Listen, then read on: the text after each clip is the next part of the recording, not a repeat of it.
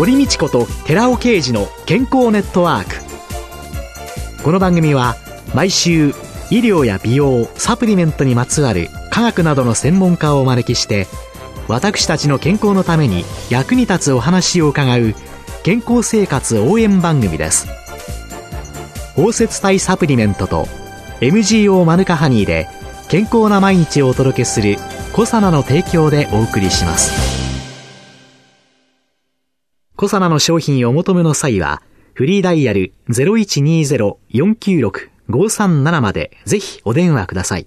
体の節々が気になりだしたらコラーゲン、グルコサミンを配合した環状オリゴ糖の力シクロカプセル化スムースアップ。お得な定期購入もご準備しております。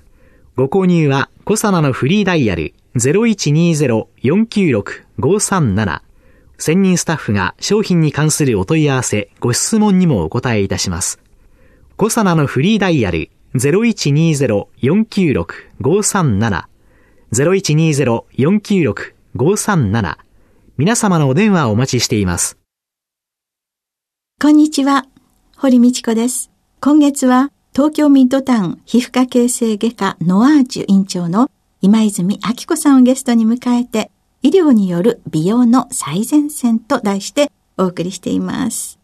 ノアージュで提供されているエステっていうのは当クリニックではメディカルエステと呼ばれているものをお客様に提供しています。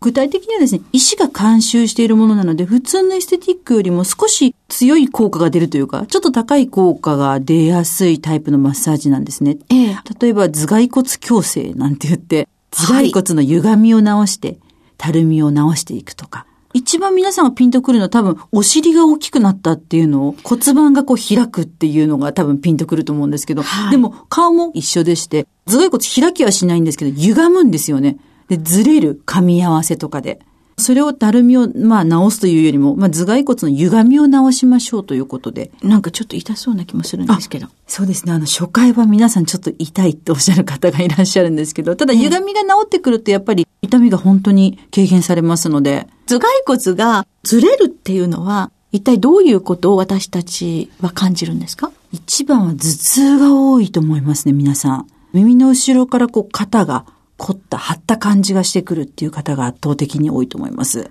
肩こりってパソコン見てるからかなとか、同じ姿勢ずっとしてるからよねって簡単に思って痛み止めを飲んだり湿布貼ったりしてるわけですけれども、頭蓋骨のその矯正をすることによって、そういうものが取れたりも。取れてきます。まあ、一度ではやはりちょっと難しいんですけども、そんなにいきなり歪みは直せないので、ただ、二度三度繰り返していただくと、かなり肩こりと頭痛が減る方が多いですね。あと、あの、顎関節症って言って顎はカクカクしている方なんかも結構良くなる方多いです。歪みを直すことによって、美的効果はどういうことか？顔の幅が小さくなります。やっぱり、思ってた。はい、想像は当たってました。その頭蓋骨の矯正以外には何かメディカルエステはありますか？まあ、敏感肌ですね。医師がおりますので、常駐してますので、やはり敏感肌でエステなど受けにくいとかっていう方も、諦めてる方なんかには非常にご好評いただいておりますね。アレルギーの起こすのが少ないいろんなものをお使いになるんですか？そうですね。あと、手技自体もあまり摩擦を与えるようなものではなくて、ゴシゴシこすっちゃったりしない。はい、おっしゃる通りです。ゴシゴシ擦らずに、やはり優しく。ちょっと技術がまたこれまた、タッピングって言って少しこう、ちょっと軽くこう、叩くような感じの。はい。軽いタッピングで顔って変わるもんなんですか、はい、皮膚って記憶力がいい臓器なので、タッピングをして顔を上げてあげると、結構しばらく覚えてるんですね。あら、そんなお利口さんなんですか、はい、皮膚はお利口さんなんです、堀さん。タッピングで何回か、まあもちろん何分かやってあげるんですけども、そうすると、2本足で私たち立ってますので、それにきちっとフィットしてくれて、嘘みたいな本当の話ですもん、これは。そうすると、そういうようなものも何回かこう通っていけば、自分で、はい。できるようになるもちろんです。頭蓋骨の歪みをなすのはなかなか難しいにしても、えーはいはい、タッピングの技術ですとか、洗顔の方法とか、マッサージの方法をやはりお教えするので。すみません。お金も払わずに恐縮なんですけれども、はい、正しい洗顔方法というのをちょっと教えていただいてよろしいでしょうか？はい、皆さん、普通に、まあ、泡立てて、簡単に泡立ててこう落としてる方が多いんですけど、はい、手をまず温めていただいた方がいいんですね。手を温める。はい、手を温めてください。で、手を温めていただ特に冷え性の方は手を温めていただいて、はいクレンジングなり洗顔をこう、まあ、泡立てていただいて、はい目の周りから徐々に広げていく感じで。目の周りから広はい、げる。広げていく。はい。目の周りってやっぱり目をちっちゃくするこう筋肉がいっぱい、下に下げる筋肉がいっぱいありますので、はい目の内側から外側にこ目の周りをぐるぐるはいぐるぐるぐるぐる回すとう。回していく。はい。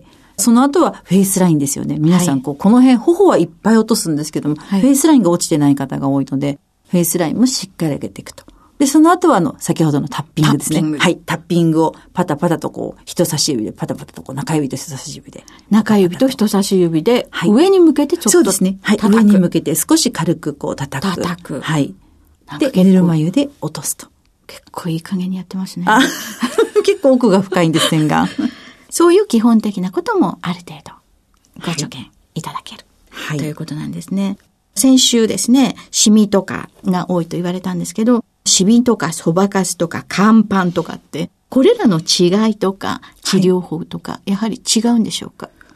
般的に見た目はそんなに皆さん区別つかないと思うんですね。はい私たち皮膚科医はやはり皮膚を立体的にこう組織を考えて治療してきますので、シミはある程度例えば浅いレベルのものですし、そばかすは少しメラニンがこう散ってるような状態。なのでこうそばかすでつぶつぶ赤毛のあんじゃないですけど、つぶつぶしてると思うんですよね。はいで、乾パンっていうと、どっからがシミなのかよくわからないんだけども、境界がちょっと明瞭ではないので、クリアではないものなので、組織上は少しメラニンの細胞が散ってるような。はい。なので、その深さと広がりに合わせて治療を選択していきます。乾パンはやっぱりホルモンが関係しているんじゃないかとかですね、いろんなこと言われるわけですけど、その原因によって治療法って違うんですか？そばかすはちょっと先天性のものがあるんですけども、ええまあ、おおよそシミ、そばかす、乾パンも、ほとんど8割が紫外線が原因というのが3年ほど前に分かりまして、これはみんな紫外線。はい、はいベースは紫外線でございます。はしたがって紫外線の治療というと、やはり、まあ、レーザーですとか、光治療とか、はいあるいは塗り薬なんかを選択していただくことが多いんですね。はい。ただ、乾パンというのは先ほどお話したように境界が不明瞭でどこまでにメラニンが及んでるかわからない状態なので、はい例えばレーザーを当てた時に少しメラニンが活性化して逆に悪くなってしまうことも、あら、乾パンは、はい、ひどくなっちゃうことが、こともあります。ことも？はい。昨今、乾パンのレーザーなんていうのも開発されてますけども、やはり紫外線を防がない限りは治療はできない。そうすると、このシミとかそばかすとか乾パンの人たちが、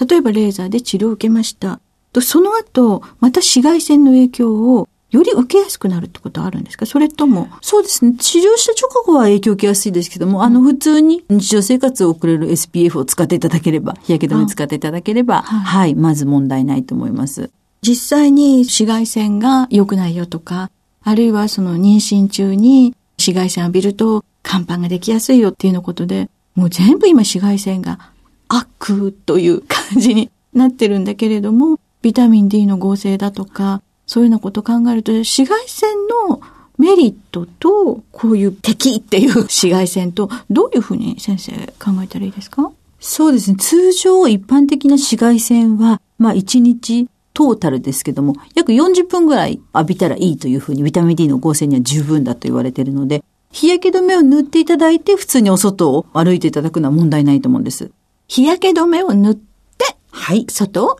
ちょっと歩く。はい。そうするとまあ手とかいろんなところは当たりますしね。そうですね。なので、まあ、最近ね、あの、手を保護したり、手袋したり、うん非常にそういうものも人気は高いと思うんですけども、まあでも紫外線を防御するというのは最低限というか、一番基本の木です美ね。容に基本の木は紫外線。はい。よく紫外線をカットする商品ってたくさんあるんですけれども、一般的にはどういうことを気をつけて皆さん選んだらいいんですか？そうですね。一般的には、あの、日常生活で SPF30 はい以上のものであれば、SPF 値って、まあ、はい書いてある。これがはい30以上のものを使えばいい。そうですねこれってはい朝塗って1回でいいんですかね？実は2時間ぐらいしか持たないんですね、日焼け止めって。え ?2 時間？はい。2時間こうどのぐらい防御できるかっていうのは2時間の測定値なんですよ。ただ、2時間ごとに塗れるほど時間のある方っていらっしゃらないので、ええやはり朝昼塗り直していただいた方がいいかなというのはお勧めしています。それ以外にあの紫外線を吸収するもの、他の種類なんかあるわけですけど、そういうのはどういうふうに気をつけたらいいんですか？そうですね。お肌の弱い方ですと、やはり紫外線吸収剤が入っているものはかぶれやすいですので、はい、紫外線散乱剤の入っているものを使っていただいた方が好ましいかと思いますね。紫外線をこう散乱するっていうと、こう光がこう反射するわけだから、白浮きしちゃうような気もするんですけど。そうですね。最近では非常にあの開発が進んでますので、あまり白浮きしないものの方が多いかなと思います。あとは塗り方ですね。まめにこう、ムラなく塗っていただくようにしていただければ。ムラなくね。はい。はい。じゃあちょっと弱い方は紫外線散乱剤の SPF30 以上。あと、ニキビの後についての治療っていうのはどういうことになるんですか？ニキビ跡は程度によって違うんですけども、やはり深いものですと組織が完全に壊れておりますので、組織をこう、もう一回再合成というんですかね、えー、もう一回作り変えなくてはいけないんですよね。えー、なので、若干根気のいる治療かなと。まあ、具体的にはレーザー治療が一般的ではあると思います。ニキビ跡もレーザー治療が一般。はい、それはレーザーをパシンって当てる。そうですね。ニキビの跡があるところにバチンとこう当てていただいて、何回かやらせていただくと。だいたい月1回で、皆さん3、4回は来ていただいてますかね。ああとあの、熊とかシミじゃないんだけど、なんとなく全体にくすんでるねっていうような、そういう治療はそちらもご用意はしてまして、ただくすみって代謝が悪くなってるので、変な話、あの、お風呂に一生懸命入るとか、汗かくとか、あるいはちょっとこう、肌をピーリングするなんていう、ご自宅でできるケアでも十分改善は実はできるんですよね。あとあの、ヒアルロン酸の注射って、これは今、どういうところにどういうふうに一番皆さんがお詳しいのは多分シワを取るというような、ほうれい線を取るなんていうのに多分使われているのをご存知だと思うんですけども、実はヒアルロン酸っていうのは組織の水を吸って、張りを出しますので、例えば肌質改善、乾燥肌の方の肌質改善。はい。そんなこともできるんですか？あるいはもちろんほうれい線などのシワを取る治療。はいはい。あとはまあ、お花を高くしたり、顎をキュッと尖らせたり、いわゆる西洋的な変化をもたらすっていう、この3つのことができます。ヒアルロン酸って一度注射をすると、どのくらいその効果というのは？そうですね。もう個人差もありますし、製剤によっても違うんですけども、今はヒアルロン酸も非常に良くなってますので、8ヶ月前後持続すると言われてます。1年に1回誕生日の日になんかしようとか。そういう方多いです。そうですか。そんなに長く持つもんなんですね。あとサプリメントの利用っていうのは？サプリメントはもう今非常にいいものたくさん出ておりますので、ただ、えー、サプリメントはどのものもそうなんですけども、ある程度長期間飲んでいただくことで血中の濃度が保たれますので、ご自分が気になるところに合わせたサプリメントをご利用いただければいいと思うんです。ヒアルロ酸だったり、コラーゲンだったり。ただ、少し長期間飲んでいただくというのをイメージしていただいた方が。そういうサプリメントなんかについてもアドバイスを。あ、もちろんです。はい。受けることができる。はい。今週のゲストは、東京ミッドタウン皮膚科形成外科ノアージュ院長の今泉明子さんでした。来週もよろしくお願いします。続いて、寺尾刑事の研究者コラムのコーナーです。お話は、小佐野社長の寺尾刑事さんです。こんにちは、寺尾刑事です。今週は先週に引き続き、コエンザミ Q10 の筋肉保護作用で、スポーツパフォーマンスの維持というタイトルでお話しさせていただきます。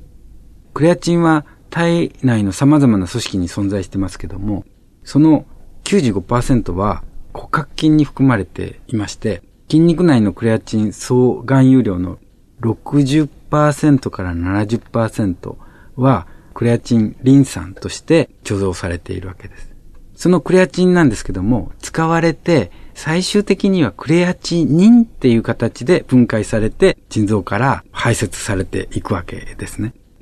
クレアチンは体内で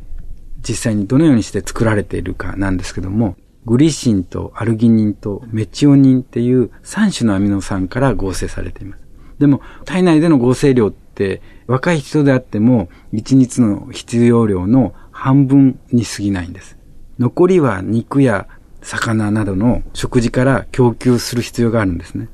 で、この点で、厳格な菜食主義者、野菜しか食べない人っていうことになると、スポーツをするには、筋肉を維持するには大変な問題がある。それはクレアチンがきっちりと備わってないからということになるわけです。で、クレアチンは活性酸素を多く出すような激しい運動とかですね、喫煙によって筋肉代謝、つまり筋肉の分解が起こりまして、代謝産物として先ほど言いましたクレアチニンに変化していきます。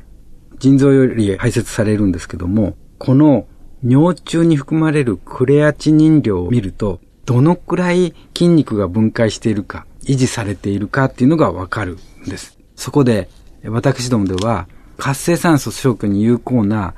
コエンザイム9点のガンマ宿敵ストリン包摂体というものがサプリメントであるんですけども、これを喫煙者10名に6週間摂取してもらったんです。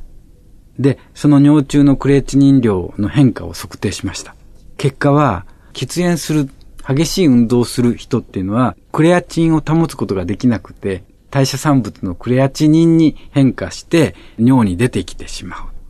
当然、喫煙者はクレアチニン量っていうのは適正値は非常に高かったんですけども、3週間後、6週間後、このコエンザイム9点のガンマ宿敵ソリン包摂体を摂取していると、急激に減少していきまして、つまりクレアチニン量が多く排出されないような状態になった。つまり、コエンザイム9点を摂取することによって、筋肉の分解は優位に抑制されたということが分かったんです。さらにですね、筋肉収縮の際のエネルギー代謝に関与しているクレアチンホソキナーゼっていうのが CPK って呼ばれてますけども、この血中の濃度も確認しています。この CPK って、この酵素ってどういうものかっていうと、心臓をはじめ骨格筋や平滑筋などの筋肉の中にある酵素で、これらの細胞に異常があるとですね、こういう筋肉の細胞に異常があるとですね、この CPK が血液中に流れ出すと。つまり、それで高い数値を示すんですけども、つまり血中の CPK が高ければ高いほど筋肉は壊れているということになります。で、この血中の CPK もコエンザミ9点摂取後には低い値を示しまして、コエンザミ9点は筋肉を優位に保護するんだということが読み取れるわけです。30歳を超えてもスポーツパフォーマンスを維持していきたいアスリートには、筋肉に十分なクレアチンを蓄えて筋肉を維持するためにもコエンザミ9点を積極的に摂取した方がいいと思います。コエンザム9点の有効な摂取には、生体利用能の高いガンマ宿敵ストリン包摂体を配合したサプリメントがおすすめです。お話は小佐野社長の寺尾啓二さんでした。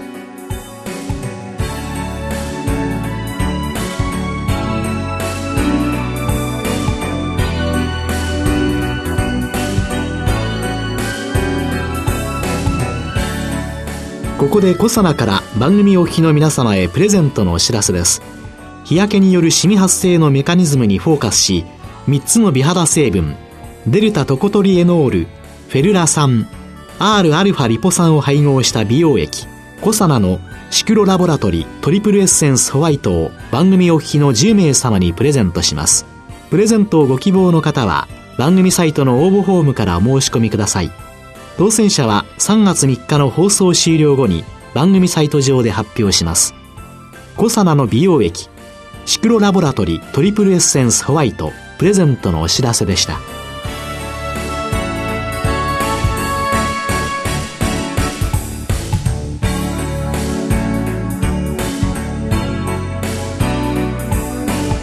堀道子と寺尾啓二の健康ネットワーク。この番組は「包摂体サプリメントと MGO マヌカハニーで健康な毎日をお届けするコサナの提供でお送りしました。